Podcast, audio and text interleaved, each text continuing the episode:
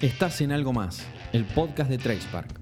Vamos a estar hablando de los temas más calientes del trading algorítmico varias veces al mes. Entre ellos, mercados, bots, inteligencia artificial, educación financiera, conectividad, tecnología, trading algorítmico y algo más. Porque siempre hay algo más. Buenas tardes a todos. En este episodio vamos a estar charlando sobre un proyecto que llevó adelante TracePark junto con CONICET y la Universidad Nacional del Centro de la provincia de Buenos Aires.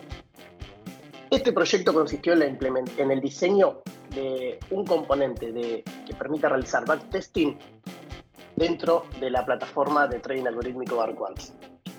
Para poder indagar sobre lo que fue este proyecto y las diferentes opciones que se presentan a la hora de articular entre un, un privado, como es el caso de TracePark, y instituciones del ámbito académico, contamos con la presencia de Santiago Vidal, quien fue quien lideró el proyecto eh, por parte de CONICET y de la universidad. Hola Santi, ¿cómo estás? Hola Juan, ¿y cómo estás? Muchas gracias por, invitarme a charlar de esto. Bueno, bienvenido y bueno, muchas gracias a vos también por participar. Eh, es un gusto poder charlar con vos sobre estos temas que fuimos abordando. Santi, para darle un contexto a, nuestra audiencia, ¿por qué no arrancamos eh, contanos un poco de vos. Eh, ¿Cuál es tu trayectoria, tu experiencia? ¿A qué te dedicas eh, específicamente? Bueno, eh, soy ingeniero en sistemas de base, sí. A partir de ahí yo en realidad hice una trayectoria más académica. Tengo una maestría en ingeniería de sistemas, después hice un doctorado en ciencia de la computación. y después de eso ingresé como, como investigador en CONICET y he hecho en, esa, en esa experiencia, digamos, distintas eh, estadías en centros de investigación en el extranjero, eh, particularmente en, Alemania y en Francia y dentro de Sudamérica en, Río de Janeiro y en Santiago de Chile he pasado bastante tiempo también. Y mi especialidad sobre todo es eh, ingeniería de software, ¿sí? me dedico a, mantenimiento y, evolución de software y, en realidad la parte de, más de, trading algorítmico surgió un poco mientras estaba desarrollando mi, doctorado hace ya como unos 10 años, pero más, más bien como, como un hobby, ¿no? Y que de, a poco se fui, fui explorando y metiéndome también en el tema. Bien, bien. Bueno, em, a veces eh, es increíble cómo se van dando las cosas, ¿no? Cuando nosotros comenzamos con Nico este proyecto que fue la plataforma Arquans y TracePark, creo que era por el año 2018, yo eh, en ese momento estaba una tarde mirando Twitter y seguía a ISISTAN, ¿no? que es el instituto de investigación que depende de la Universidad de Tandil. Eh, por ahí, si querés contarnos un poco sí, también sobre ISISTAN, que lo va a definir mejor que yo. Sí, sí, sí, no, no, lo conté, pero bueno, sí, o sea, mi, lugar de, trabajo es un, instituto que se llama de doble dependencia, que es una unidad ejecutora de CONICET. Es doble dependencia porque depende de la universidad, en este caso de la Universidad Nacional del Centro, que es donde estoy, donde también soy docente, y de CONICET, que es bueno, donde desarrollo mis, tareas de investigación. Eh, entonces, bueno, básicamente en este centro hoy somos unos 20, eh, 20, investigadores aproximadamente, eh, donde, bueno, con distintas también, distintas temáticas, bastante gente trabajando en, cuestiones que tienen que ver con, inteligencia artificial, por ejemplo, sí, otros que estamos trabajando más en ingeniería de software, pero también aplicamos inteligencia artificial a lo que, a lo que hacemos. Y, bueno, básicamente es eso, o sea, es un, instituto de, que depende, digamos, de CONICET de la, universidad, donde trabajan investigadores de CONICET. Bueno, por el año 2017 creo que era, yo como ex graduado de la universidad, seguía ISISTAN eh, en Twitter, me enteraba por ahí de las actividades que llevan adelante. Eh, bueno, como uno puede seguir a un feed, digamos, en una red social. Un día veo que estaban. Eh, era una foto de una disertación, una presentación en Mar del Plata, donde estaba un, un ex profesor, eh, bueno, quien había sido un profesor mío mientras estudiaba en la universidad, que era Alejandro Zunino, si no recuerdo mal. Sí, sí, sí, que es el director del instituto. Bien, presentando una slide donde se leía modelo de optimización de portafolios. Entonces me llamó la atención, le comento a Nico, mira, nosotros estamos haciendo la plataforma y esta, este instituto parece que están investigando sobre estos temas, lo cual tiene mucha sinergia con lo que hacemos nosotros. Me pongo en contacto con Andrés Díaz Pase, que bueno, también es parte de, de y bueno, terminó todo en una visita a Tandil, eh, que fuimos con Nico en el, creo que fue 2000, fin de 2017 o principio de 2018, eh, y ahí comienza un poco nuestro nuevo encuentro, digamos. Sí, sí, la verdad que fue, es increíble cómo, cómo es que surgió, ¿no es cierto? Porque esa es una disertación que, que dio Alejandro, donde contaba, digamos, los distintos proyectos que se habían hecho de transferencia en el, en el instituto, ¿no? Y había muchos proyectos de transferencia, pero en la foto salió justo el, un proyecto que había también liderado yo para, para, otra, para una empresa que tenía que ver con, con opciones binarias y, manejo de, de, portafolios con, con, ese tipo de cosas. Y, bueno, nada, a partir de eso es que empezamos a, a charlar con, con, Nico y con vos, ¿no?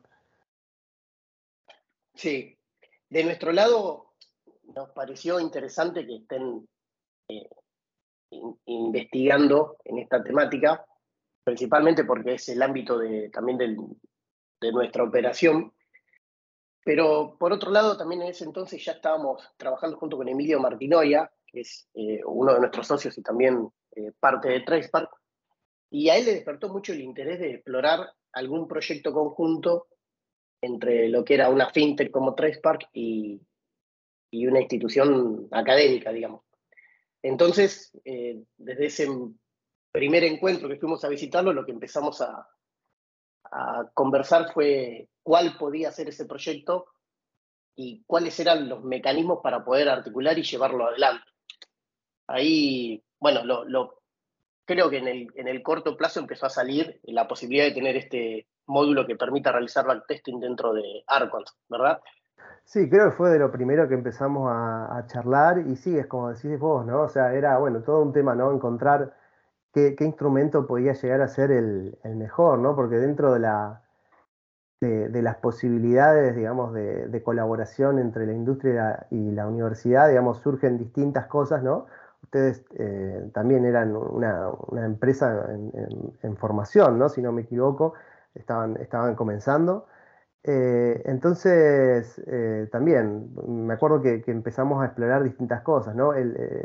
Siempre el, más rápido, digamos, de, estos instrumentos siempre es el, el STAN, que es un servicio tecnológico de alto nivel, que, que es básicamente es una forma, digamos, de, de, contratar un servicio de investigadores de CONICET, donde nada, se, se hace un presupuesto, eh, la empresa se aprueba ese presupuesto, el servicio se ejecuta y después CONICET eh, le, le, envía una factura a la empresa para que, para que pague por el servicio, ¿no? Esa es como, como una forma muy, muy rápida de, cuando se necesita algo eh, bien, bien definido, ¿no? Eh, nosotros, bueno, nada, estábamos como, como haciendo una etapa más de, más de exploración, entonces tratábamos de buscar también otro tipo de proyectos, me acuerdo, que, empezamos a analizar a ver si había eh, algún tipo de, de, de proyecto que, que, ofreciera algún subsidio, ¿sí? para, para hacer algo un poco más especulativo en el, hecho, digamos, de decir, bueno, hacemos un prototipo que no sabemos si va a funcionar, no va a funcionar, qué le podemos agregar. Y bueno, dentro de eso, digamos, existen distintas cosas también que, ofrece el Estado. Eh, una, una, son los distintos proyectos eh, que, ofrece la, agencia, se llama así, que es la Agencia de Promoción Científica, que eh, te, da, digamos, la, posibilidad de presentarte empresas junto a un equipo de, investigación para, con, algún proyecto definido. Después otro que era un, un, una línea de, de, financiamiento que nosotros ya habíamos explorado anteriormente, eh, son los proyectos fase cero de la Fundación Sadowski, la Fundación Sadowski es eh, una fundación que depende directamente del MINCID, del Ministerio de, de Ciencia y Tecnología, y eh, la Fundación Sadowski se dedica particularmente, digamos, a, a, la, a, la, parte de informática y bueno, estaban con, un proyecto que recién había comenzado que se llamaba Fase Cero, todavía se, llama Fase Cero, sigue, sigue existiendo, y que permitía, digamos, de alguna manera daba, daba un subsidio para eh, realizar distintos tipos de proyectos. Y bueno, ahí empezamos, me acuerdo, a aplicar, que fue ahí en 2018, me parece que fue. Sí, fue en 2018, a principios de 2018 que empezamos a, a ver, bueno, cuándo es que salía, cuándo salía esa, esa, esa, esa convocatoria, porque en general no son ventanillas permanentes. Entonces, bueno, eso lo que hace es que lleve un poco más de tiempo, demore, ¿no? Porque tenés que esperar hasta que se abre la convocatoria, una vez que se abre la convocatoria, uno escribe el proyecto en base a las, bases y condiciones, el proyecto se envía, hay que esperar todo un proceso de evaluación y se hace una especie de, ranking con, de las distintas personas que, se presentaron. Y después, bueno, si uno entra en el corte, eh, logra el financiamiento, que bueno, que todo eso también uno tiene que, tiene que esperar, digamos, hasta que, hasta que finalmente, digamos, el, proyecto puede arrancar, ¿no? Que en nuestro caso, bueno, fue, fue todo un lío, ¿no? Porque agarramos cambio de gobierno, agarramos de evaluación, agarramos pandemia, así que fue toda una, experiencia, nos terminó demorando un poco, pero, pero bueno, finalmente el proyecto llegó a buen puerto. Para todo esto, todavía estamos hablando de la previa de encarar el proyecto, digamos. Eh, mm. Es principalmente encontrar el instrumento y una vez que se encuentra ese instrumento, presentar todas las formalidades para que, por ejemplo, en, en el caso de lo que fue fase cero de Sadowski, aparezca el, o puedan otorgar el subsidio en tu experiencia, ¿cuánto, ¿cuánto lleva este tiempo? Dejando de lado nuestro caso, que fue algo medio, eh, sí, eh, bueno, fue singular por, el tema del... Sí. Mirá, o sea, más o menos nosotros, o sea, desde que, desde que te presentás al, proyecto, o sea, por lo menos fase cero, que son los que más experiencia tengo, que ya tuve cuatro, eh, de, fase cero, o sea, lo que nos pasó desde que nos presentamos al proyecto hasta que el proyecto arranca, aproximadamente nos llevó seis meses. Eh, porque hay más o menos unos dos o tres meses que son el tiempo, digamos, que, uno está, esperando, digamos, hasta los resultados. Y otros tres meses más o menos hasta que arranca, porque eh, tenés un, conjunto, digamos, de, pasos, o sea, donde hay que presentar documentación, hay que presentar, digamos, eh, eh, firmas, digamos, con el, con el proyecto, con el contrato, mejor dicho. Entonces eso lleva un poco de tiempo, pero en general sí, más o menos esos son seis meses. cuando es un stand, no, cuando es un stand son 15 días, como mucho, para si es que, hay que generar el, el, servicio y, son 15 días o menos y, uno ya puede estar arrancando. Bueno, en el caso nuestro, eh, sí es verdad que por ese entonces nosotros éramos una empresa muy joven y no disponíamos quizás del presupuesto para encarar la, opción del stand. Entonces fue como ideal eh, la opción de fase cero. Pero bueno, eh, tiene ese, esa cuestión temporal de esperar a la convocatoria y bueno, después esperar estos seis meses, que por lo general es, como vos decís, la formalidad antes de empezar a encarar el proyecto. Sí, y a veces también está bueno lo que te decía del riesgo, ¿no es cierto? O sea, porque si uno hace algo muy especulativo, ¿no? Que no, no sabe bien, o sea, hacia dónde puede salir, digamos, de, alguna manera estos instrumentos te acompañan, digamos, y están pensados para eso, ¿no? Porque siempre, por ejemplo, en fase cero la idea es, no es, no es un proyecto terminado, digamos, o llave en mano, sino que son como eh, un prototipo para, ¿no es cierto? O sea, una, prueba de concepto, digamos, el objetivo es eso, por eso también el, nombre, ¿no? De fase cero. Bueno, y si nos, si nos enfocamos un poco en el proyecto, contanos un, poco de, qué se trató. Bueno, eh, el proyecto la verdad estuvo, estuvo muy interesante. Eh, lo que un poco, digamos, o sea, fue, fue mutando un poquito en el tiempo, ¿no? O sea, por el hecho de que eh, toda esta demora, eh, arrancamos con una, con una idea un poco más general, pero al momento, digamos, de que finalmente pudimos ejecutar el proyecto, como decía, por todo este tema que se demoró, por evaluaciones, cambio de gobierno eh, y pandemia, hasta que logramos empezar, digamos, o sea, Arquans había crecido mucho, digamos, y la empresa estaba más consolidada. Entonces, eh, tratamos, digamos, de ir eh, mutando un poquito a lo que fuera más, más importante para ustedes. Y bueno, lo que terminamos definiendo fue eh, cómo dotar, digamos, de la posibilidad de realizar backtestings con, con Arquans, en particular para el servicio que funciona en la nube. entonces, eso, eso fue interesante. Ahí lo que hicimos fue, bueno, redefinir un poco cómo vamos a hacerlo. Y, la idea fue decir, bueno, lleguemos hasta un diseño detallado. Entonces, lo dividimos como en tres, como en tres etapas. Arrancamos definiendo la propuesta, después hicimos un análisis de la arquitectura de software y, logramos armar eh, o definir una arquitectura. Y finalmente, a partir de esa arquitectura de software de alto nivel, definimos el diseño detallado, diseño detallado, eh, diagrama de clases, ¿sí? ese, ese tipo de, nivel. Eh, y fue, fue, muy interesante, la verdad, la parte de la definición de la propuesta, porque más allá, digamos, de, hablar con, con, ustedes, ¿no? De qué es lo que, de qué es lo que necesitaban, de, de explorar un poco cómo es que Arquans estaba, estaba implementado.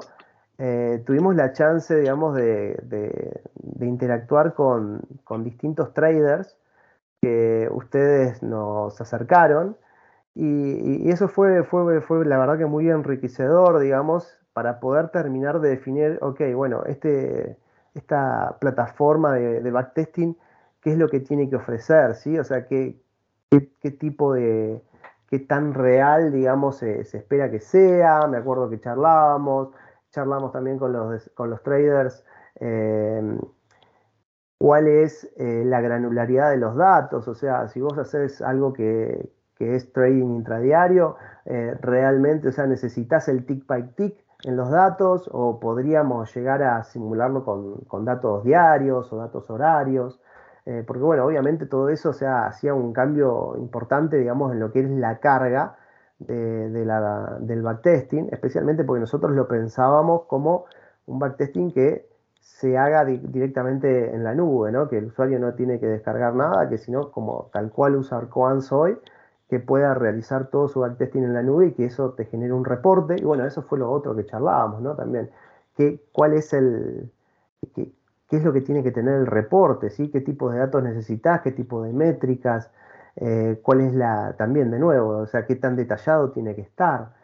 Y además de todo eso, digamos, o sea, los traders eh, fueron muy bien seleccionados, ¿no? O sea, casi como, como un experimento, eh, porque empezábamos, claro, a charlar, bueno, a ver, un, trader que haga intradiario, un trader que se base eh, más su trabajo no en el plazo, el largo plazo, sino que tal vez lo que busque es, digamos, conciliar algún tipo de, activo.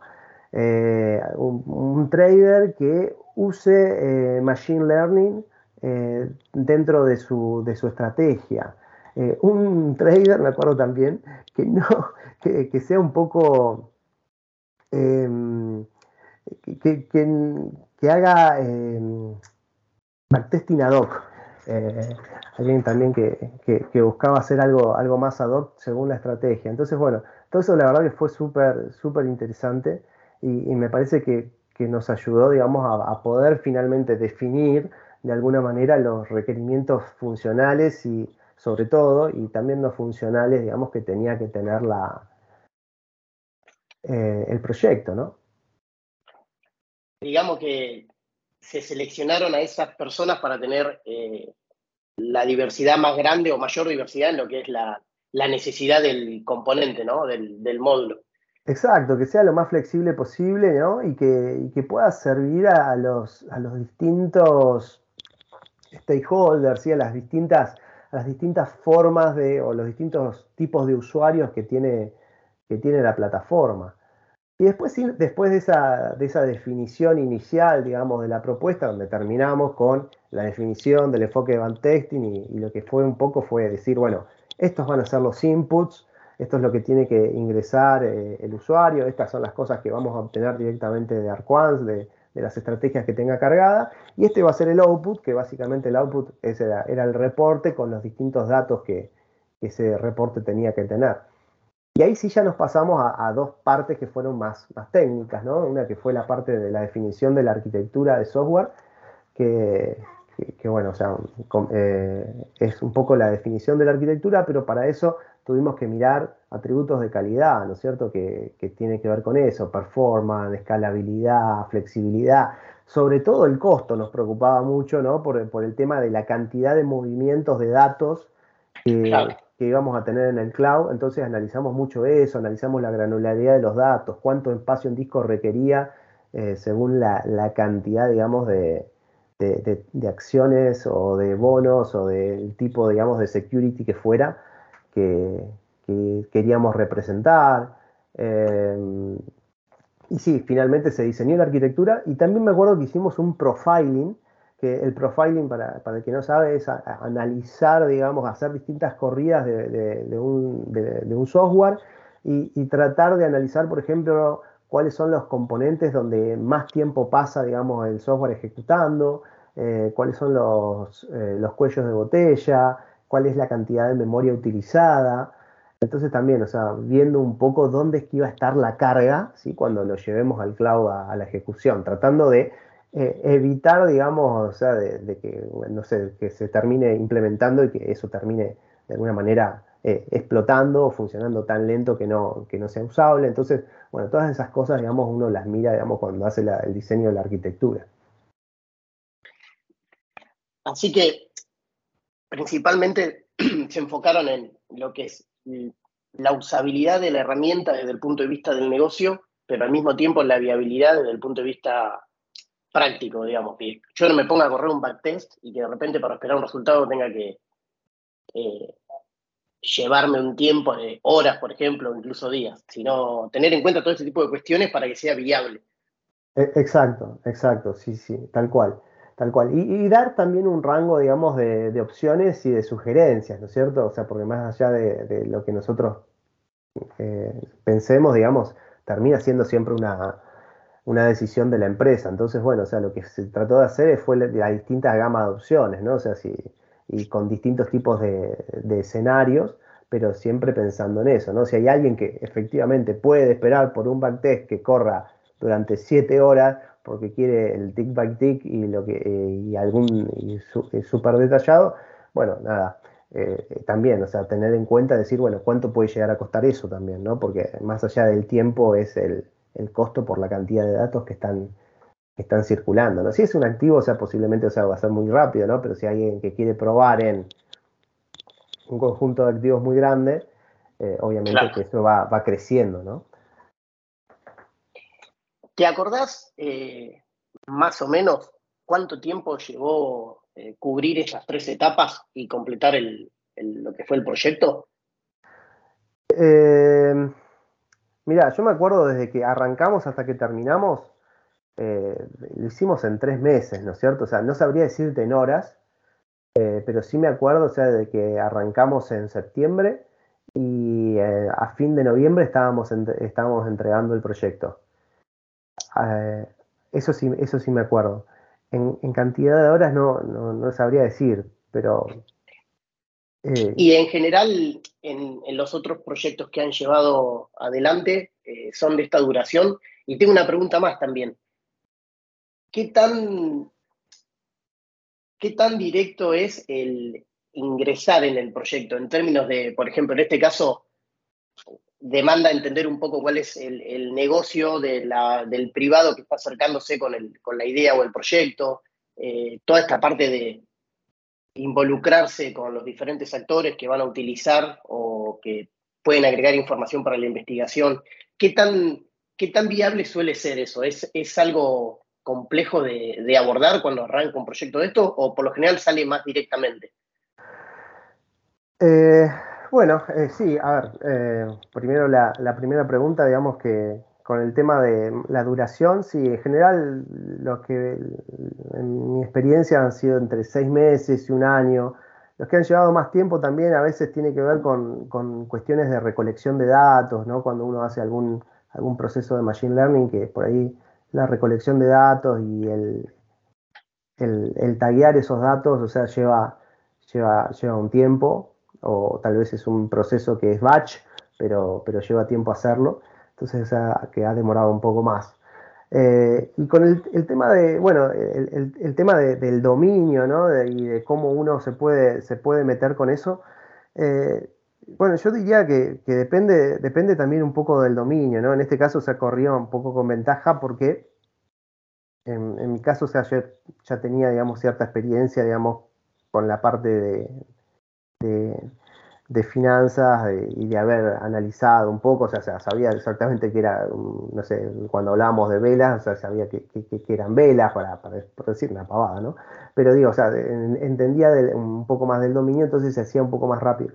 Pero sí fue muy interesante, sí, y, lo que lleva un poco más de tiempo, digamos, más allá, digamos, de que estamos un poco acostumbrados a, hacer el trabajo, es en, meternos dentro de la plataforma, ¿no? Porque eso fue también un poco la tercera etapa, ¿no?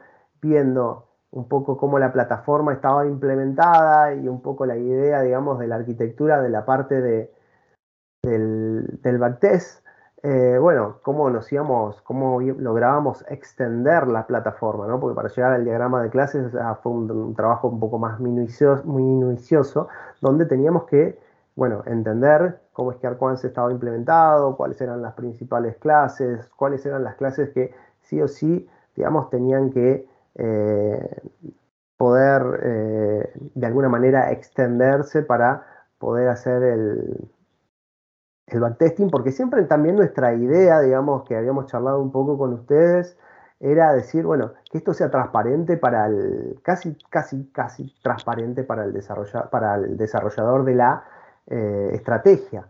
Eh, porque, o sea, que, que, la estrategia ya esté implementada y que tenga que hacer de nuevo toda una reimplementación para poder hacer el backtesting no nos parecía usable. Entonces, o sea, tenía que ser directamente, o sea, la misma estrategia que la persona está corriendo en Arquans, tiene que ser la misma, digamos, que tiene que correr en el backtesting sin mayores cambios, solamente indicar algún input y algún output.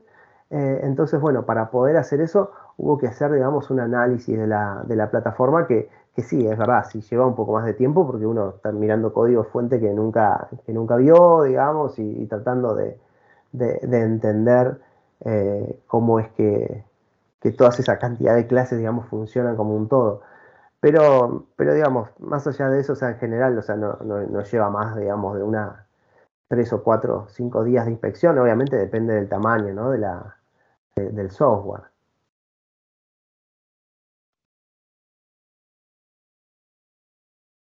Bueno, llegado, llegado a ese punto, eh, hoy podemos decir que este proyecto lo, concluimos. La propuesta para poder implementarlo con el diseño que lo acompaña eh, ya, ya está entregada en cierta forma y bueno, ahora quedaría el próximo paso que es encarar la implementación ¿no? de esto, eh, que básicamente consistiría en tomar este, esta propuesta de diseño y llevarla a la realidad dentro de la plataforma. Eh, esto es así, ¿verdad? Sí, sí, tal cual, tal cual, porque llegamos eh, al, nivel que, llegamos fue, digamos, directamente al, diagrama de clases, ¿no? O sea, con las distintas clases a extender y, los métodos a implementar. Entonces yo creo que sí, o sea, que lo que, lo que queda, digamos, es la, implementación y obviamente, bueno, cuando uno implementa también se puede llegar a encontrar con, con, con algunos obstáculos, ¿no? Pero creemos también de que, o tenemos mucha confianza en que muchos de esos obstáculos, digamos, también uno lo va lo, remueve, digamos, al, hacer este tipo de análisis o sea, tan, tan detallado, ¿no es cierto? O sea, del profiling, del análisis arquitectónico, de los distintos estilos. Entonces, eh, bueno, nada, eh, esperamos que ojalá que en, algún futuro eh, pueda, pueda estar también implementado en la, en la, plataforma. Sí, sí, sí, ya lo tenemos en, en nuestro roadmap. Y también por ahí algo que me quedo de, todo lo que fue este proyecto es que nos permitió acercarnos y termina abriendo la puerta para por ahí continuar eh, vinculado, trabajando, ya sea en cuestiones de investigación o en cuestiones más concretas o prácticas. Eh, en el caso nuestro estuvo buenísimo porque realmente nos vinculó, digamos. Eh, hoy, habiendo ya cerrado esta etapa, seguimos por ahí en contacto, tenemos o hemos encarado otros proyectos ya más cortos, por ahí con otra modalidad, eh, no, no aplicando a lo que es fase cero, pero sí por ahí haciendo uso de los otros instrumentos, como puede ser un stand. Y algo que, es interesante es que, por lo general, nosotros lo que vemos es que siempre hay lugar para estar investigando o analizando cuestiones nuevas.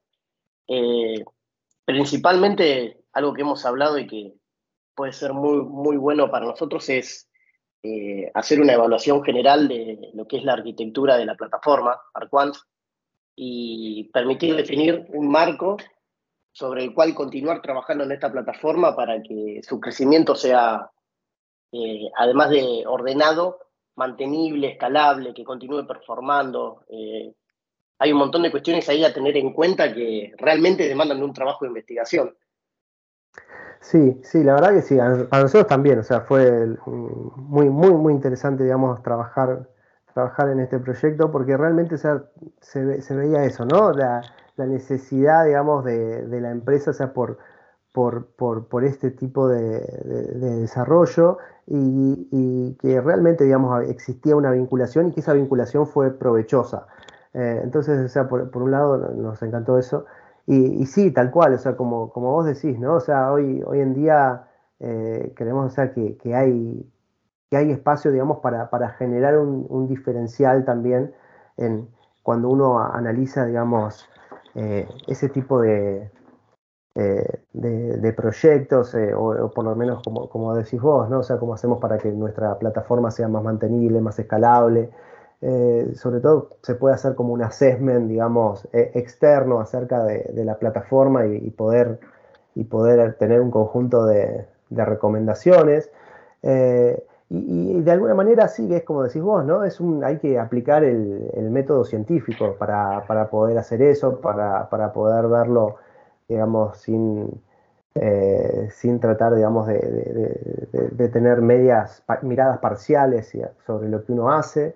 Y, también, digamos, yo creo que, está bueno, digamos, de que muchas empresas también eh, van incorporando o van viendo hoy proyectos o procesos que, están muy ligados, digamos, a la parte científica, que, por ejemplo, con toda la, la popularidad, digamos, que está, que está teniendo en los últimos años Machine Learning, ¿no? O sea, cualquier proyecto que sea de Machine Learning aplica, digamos, el, método, el método científico, ¿no? Porque uno hace, hace un modelo, eso lo testea, tiene que analizar los resultados y tiene que volver a iterar para ver cómo uno lo mejora. Entonces, bueno, en este caso, o sea, uno lo puede ver igual, ¿no es cierto? O sea, uno puede aplicar ciertas prácticas que puedan mejorar el proceso de desarrollo y que puedan y, ver efectivamente si esas prácticas terminan teniendo un, un impacto positivo en, en, este caso hablábamos del mantenimiento, ¿sí? Eh, o, la performance. Y, más allá, digamos, de eso, que hay un camino recorrido, ¿no? O sea, porque en, lo que es la parte de, ¿cómo decirlo?, de, del, conocimiento actual, ¿sí? Del estado del arte, eh, siempre, digamos, hay, hay distintas técnicas y eh, formas eh, particulares, digamos, de, trabajar en esto que han sido probadas y han sido evaluadas y han sido probadas cuando digo en la realidad, no, no solamente con algún experimento de juguete y chiquitito, sino por, muchas veces en, grandes empresas también. Sí, sí, es tal cual lo que decís. Por ahí uno, a ver, al menos desde mi punto de vista, tiendo a pensar al privado o a la empresa, eh, si bien ahora está mucho más en auge lo que es la investigación y desarrollo, están más en, la diaria o en llevar adelante su propio negocio en el, en el día a día, digamos. Y cuando uno por ahí, en lo que respecta principalmente a software, ¿no? Quiere tener una, una visión de largo plazo y una visión completa se hace más difícil. Y ahí es donde el método científico me parece que es eh, ideal para poder evaluar y, plantear ese marco de, acción eh, en, el, en, el, largo, digamos. y otra cosa que me, que, me, que me queda también de esta experiencia que hemos, ido llevando adelante en, en los últimos años es que la universidad también es eh, un lugar muy fértil en lo que respecta a las personas y al, a los nuevos cerebros o, eh, justamente capital humano que se quiere insertar en la industria. Eh, eso lo veo también muy útil, principalmente en, en una etapa donde estamos viviendo, donde ha habido un boom en la demanda de personas capacitadas en lo que es tecnología. Eh, está bueno generar estos lazos porque pueden ser alianzas que, que permiten que las personas terminen sus carreras, se gradúen y, casi en el paso siguiente empiecen a insertarse en una industria que puede plantear su propio desafío y puede ser su camino de carrera, digamos. Sí, sí, totalmente de acuerdo. Sí, bueno, obviamente no descubrimos nada nuevo al decir que, la universidad es una formadora de talentos, ¿no? Es una continuamente, digamos, está, está formando gente que son los que se terminan insertando en la industria. Eh, pero por ahí también, eh, por ahí es interesante la parte de la especialización, ¿no es cierto? O sea, porque más allá, digamos, del conocimiento general, por ejemplo, de un ingeniero de sistemas, un licenciado en sistemas, em, también, o sea, para eh, la formación para no empresas particulares, pero sí dominios particulares, ¿sí? Por ejemplo, un dominio fintech entonces, o sea, que, también, o sea, puede haber, digamos, especializaciones, digamos, que, de alguna manera, ayuden, digamos, a, que la transición sea un poco más fluida, ¿no? Y que no haya que arrancar entendiendo todo el dominio de cero cuando, cuando uno va a una industria eh, en particular, ¿no? Y, bueno, dentro de esto siempre hay distintas estrategias dentro de las universidades y los planes de carrera que permiten hacer este tipo de, especializaciones.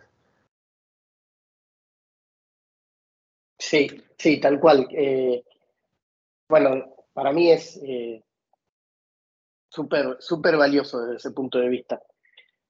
Em, bueno, la verdad que fue una charla interesante. Hemos ido mapeando un poco lo, que fueron estos dos años que hemos estado, dos, tres años que hemos trabajando juntos. Así que como para ir dándole un cierre, Santi, te agradezco muchísimo que, hayas, eh, te hayas tomado el tiempo de participar en este episodio, que nos haya contado un poco sobre vos y, lo que fue eh, este proyecto que llevamos adelante. Y bueno, esperemos que podamos seguir de acá al futuro trabajando con la misma sinergia, digamos. Eh, bueno, primero gracias a vos, gracias por invitarme, gracias por, interesarse en lo que, en lo que hacemos y, sí, ojalá que, podamos seguir también eh, generando eh, conocimiento y, valor, digamos, para, este tipo de proyectos también en el futuro. Así que bueno, muchísimas gracias a vos y, a, todo Tracepack. Bueno, un saludo grande. Y esto fue todo por hoy. No, se olviden de seguirnos en nuestro canal de Spotify y en general en, nuestro newsletter para ir enterándose de las novedades, nuevos episodios, webinars, artículos y demás que, que vamos publicando. Saludos a todos y hasta la próxima.